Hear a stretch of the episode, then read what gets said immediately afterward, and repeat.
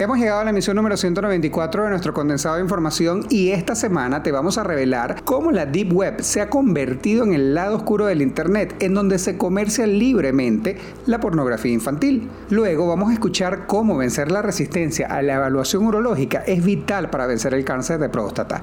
Y vamos a cerrar analizando el por qué la emergencia humanitaria va a seguir impulsando la salida de venezolanos del país. Pónganse cómodos, esto está por comenzar. Bienvenidos a 3 en 1, tu suplemento informativo semanal con todo lo que necesitas saber de los portales Runrunes, tal cual y el pitazo. A partir de este momento queremos invitarte a que disfrutes en los próximos minutos de los reportajes más destacados en estos tres medios digitales. Siéntate, relájate y tómate el 3 en 1 de esta semana. Desde este lado les saludo una vez más Luis David Miquileni. Para mí es un enorme placer darles la bienvenida a nuestra emisión número 194 de este condensado de información que, como bien saben, recoge lo mejor de los portales El Pitazo, runrun.es y tal cual. Entramos en la semana número 142 desde que fue decretado el estado de alarma por la llegada del coronavirus a Venezuela. Nuestra invitación es a que mantengan las medidas de bioseguridad que garanticen su seguridad y la de sus familias. Esta semana comenzamos visitando el portal El Pitazo y aquí tenemos un reportaje titulado Deep Web, lado oscuro del Internet donde se comercia la pornografía infantil. Luego de la viralización de un video de un niño siendo abusado por un grupo de mujeres en Barquisimeto, en el estado Lara, varias instituciones alertaron a la ciudadanía sobre sitios en Internet en donde se exponen contenidos perturbadores, por decirlo menos. Un funcionario de la Policía Científica Venezolana, quien prefirió conservar su anonimato, alertó sobre la Deep Web o la Web Profunda, un sitio escondido en el Internet en donde acuden pedófilos y otros delincuentes sexuales. Este funcionario aseguró que algunas personas que alimentan el contenido de estas páginas incluso se encuentran dentro de Venezuela. Vamos a conversar con nuestra compañera Glorimar Fernández para que nos cuente un poco más sobre este tema. Hola Glorimar, espero estés muy bien, un gusto saludarte. Quisiera hacerte un par de preguntas. La primera, ¿cuál es el perfil de los perpetradores de estos delitos? Muchas gracias Luis por este contacto que nuevamente hacemos con tu audiencia de 3 en 1. Gracias por la invitación. En este caso, para responder tus preguntas acerca de diferentes hechos lamentables que han conmocionado a la población venezolana, pues se trata de víctimas de abuso sexual, en este caso hablamos de niños. Pues hablando de un perfil del depredador sexual, según testimonio, según entrevista que hemos colectado con psicólogos y también con investigadores del 6CPC, concluimos que se trata de un grupo de seres que sufre algún tipo de aberración conductual, es decir, algún tipo de, de mm, irregularidad en su conducta. Según los investigadores, según los profesionales de la salud mental, este tipo de, de patologías se gesta en la infancia pues se trata de niños que fueron abusados sexualmente, se trata de niños que fueron víctimas de la violencia, fueron abandonados, sus cuidadores en vez de protegerlos, de amarlos, de abrazarlos, los rechazaron, los hicieron a un lado, los maltrataron, los abusaron. Y tenemos un grupo de adultos que crece con resentimiento, que creció con resentimiento, tenemos un grupo de adultos que quiere dañar, que que no razona y solo quiere repetir el escenario de trauma que mm, vivieron en algún momento de su vida. Aquí, aquí, estamos, aquí nos encontramos con los depredadores sexuales, quienes son las personas que consumen este tipo de materiales que lamentablemente se comercializan por los lados oscuros del Internet.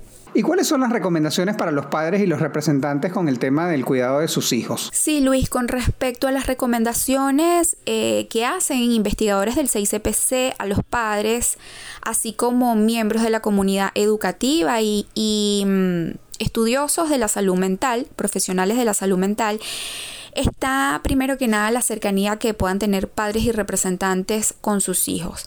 Estamos en, una era donde niños de todas las edades tienen acceso prácticamente ilimitado a la tecnología, tienen acceso casi ilimitado a las redes sociales allí el padre, ahí el representante juega un papel importante, ya que em, se debe tener la suficiente confianza, la suficiente cercanía para sentar a tus hijos y explicarles sobre ese mundo oscuro, sobre la deep web, sobre la dark web em, que son sitios que fácilmente ellos por inocencia o por desconocimiento pueden acceder.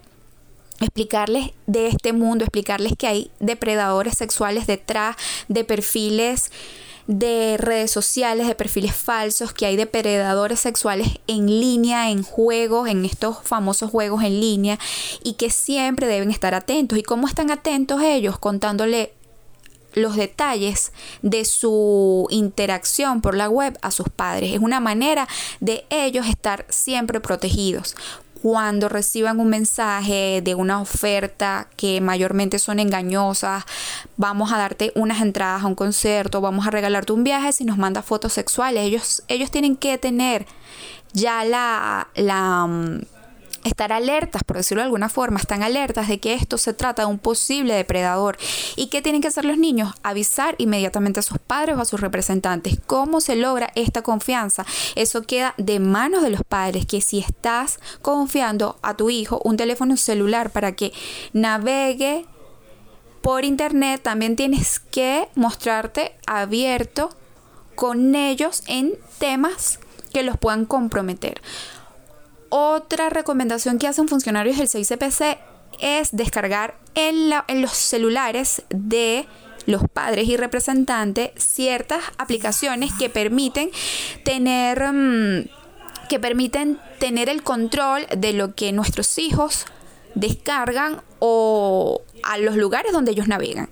Eso también es importante y es una recomendación válida para proteger a nuestros niños ante este mundo tan inmenso y tan ilimitado como lo es el Internet. Muchísimas gracias, Glorimar.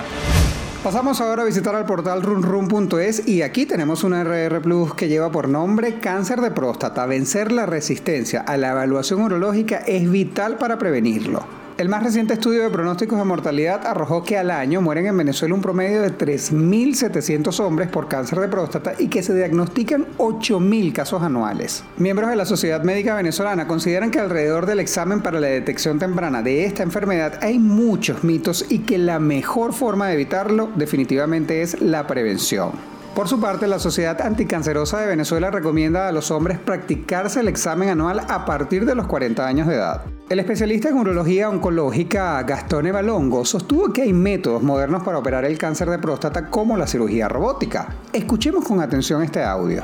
Bueno, generalmente los, los urólogos eh, que operan el robot son urologos todos que nos hemos entrenado inicialmente en toda la parte laparoscópica y posteriormente se, van haciendo cursos, se van haciendo entrenamientos hasta eh, iniciar. El robot tiene un simulador, el cual todo urologo que quiere operar robot debe cumplir entre 20 a 60 horas de simulación. Eh, algo similar a los simuladores de los aviones, ¿no? Recibimos con mucho gusto a la periodista Yacari Prado, quien nos va a comentar un poco más sobre este tema. Hola Yacari, un gusto saludarte, bienvenida nuevamente. ¿Cuáles son los exámenes que debe hacerse el hombre para prevenir esta enfermedad? Hola Luis, un gusto saludarte nuevamente a ti y a toda la audiencia de 3 en 1. El cáncer de próstata es el más frecuente en hombres venezolanos y el que más muertes causa, pero los tabúes sobre pruebas como el tacto rectal pueden retrasar la visita al urólogo. Con ello se pierde la posibilidad de diagnosticarlo de forma temprana e iniciar un tratamiento con potencial 100% curativo. La Sociedad Anticancerosa recomienda el control urológico anual a partir de la cuarta década de vida. Además del antígeno prostático, se recomienda la realización del tacto rectal para aumentar la capacidad diagnóstica. Y esto es porque dos de cada diez tumores de la próstata crecen aunque el antígeno sigue estando en niveles normales, comentó el especialista en urología oncológica y cirugía robótica Gastón Balón. ¿Y a dónde deben acudir en caso de que haya sospechas sobre un diagnóstico en específico? La idea es justamente no esperar a que haya sospechas o síntomas de cáncer para acudir al médico, sino tener siempre un enfoque preventivo. Después de los 40 años, el hombre debe acudir a su control urológico para ser examinado y hacerse tanto su prueba de antígeno prostático como el tacto rectal. Mucho más aún si se tienen antecedentes directos de cáncer de próstata en la familia como padres o hermanos. Si en estos exámenes hay alguna sospecha, el médico puede recomendar otras pruebas de complemento como una biopsia. La visita al urólogo siempre será el camino más adecuado para que el hombre aprenda sobre sus cambios en la próstata y reciba orientación sobre las pruebas o chequeos a realizar. Muchísimas gracias, Yacari. La emergencia humanitaria seguirá impulsando el flujo de migrantes venezolanos. Este es el reportaje que nos comparten esta semana los amigos de Tal Cual. Ni la pandemia del coronavirus pudo frenar el éxodo de personas en Venezuela. Según el Centro de Derechos Humanos de la Universidad Católica Andrés Bello, mejor conocido como LOCAP, las razones por las cuales la gente migra siguen estando presentes y mientras persistan el flujo no va a parar. Incluso los expertos consideran que hay más de 7 millones de venezolanos viviendo en el extranjero, de los cuales 3 millones están en Colombia. Le damos la bienvenida al periodista Royson Figuera, quien nos va a ampliar un poco más esta información. Hola Robinson, espero estés muy bien, un placer saludarte. ¿Cuáles son las proyecciones de los analistas? ¿Los venezolanos seguirán saliendo del país? Hola Luis, gran saludo para ti y para toda tu audiencia. Bueno, esta es una interrogante en la que hay opiniones opuestas. Por un lado, la demógrafa Anitza Freites asegura que la cifra de la diáspora no puede crecer indefinidamente. Ella cree que debe evaluarse si las estimaciones responden a la realidad argumenta que existe una circularidad de los movimientos y que no se sabe si las fuentes oficiales de los países reflejan esa población que va pasando de nación en nación. Otros especialistas disienten de su opinión, pues afirman que la migración venezolana continúa principalmente porque las condiciones que la generaron no se han resuelto. La socióloga y magíster en psicología social Julieta Casovesada menciona que los datos que maneja la red global de la diáspora venezolana indican que la migración ronda los 7.5 millones de personas y la realidad es que creen que va a seguir subiendo de forma importante pese a las restricciones de otras naciones. ¿Y qué dicen los chavistas al respecto y especialmente los diputados de la Asamblea Nacional Chavista? La Comisión Especial para investigar los crímenes contra los migrantes venezolanos en el extranjero de la Asamblea Nacional del 2020 presentó un informe donde asegura que la migración del país no responde a la realidad socioeconómica, a la hiperinflación, la inseguridad o la recesión sostenida desde el 2013 hasta el 2021, sino que fue producto de un ataque con neurociencia para impulsar a los venezolanos a emigrar. El informe del Parlamento afirma que la neurociencia usada contra los venezolanos forma parte de una guerra de quinta generación. Detalla que para impulsarla se usaron las emociones inducidas, el miedo, la ansiedad y angustia, supuestamente como debilitadores mentales estimulantes de decisiones instintivas. Muchísimas gracias, Royson. Estimada audiencia, y con esto nosotros hemos llegado al final de nuestra emisión número 194 del 3 en 1, tu suplemento informativo semanal. Como todas las semanas les pido por favor ayuda para que nos permitan llegar a mucha más gente. Lo que deben hacer es muy sencillo. Recuerden que estamos en Spotify, Google Podcast, Apple Podcast y también estamos en la plataforma de videos YouTube. Copia el enlace, reenvíalo y así nos vas a poder ayudar. Nuestra invitación es a que mantengan las medidas de bioseguridad que garanticen su seguridad, la de sus familias, usen el tapabocas, gel antibacterial y alcohol para enjuagar sus manos. En la producción de este espacio estuvieron Yagnalí Fermín y Francisco Zambrano y en la edición Abraham Moncada. Narró para ustedes Luis David Miquilena, un placer haber estado con ustedes en nuestra cita semanal hablando sobre los tres temas más importantes de estos tres medios digitales. Como siempre, les invito a que nos sintonicen la próxima semana, cuídense mucho, tengan un excelente fin de semana y hasta luego.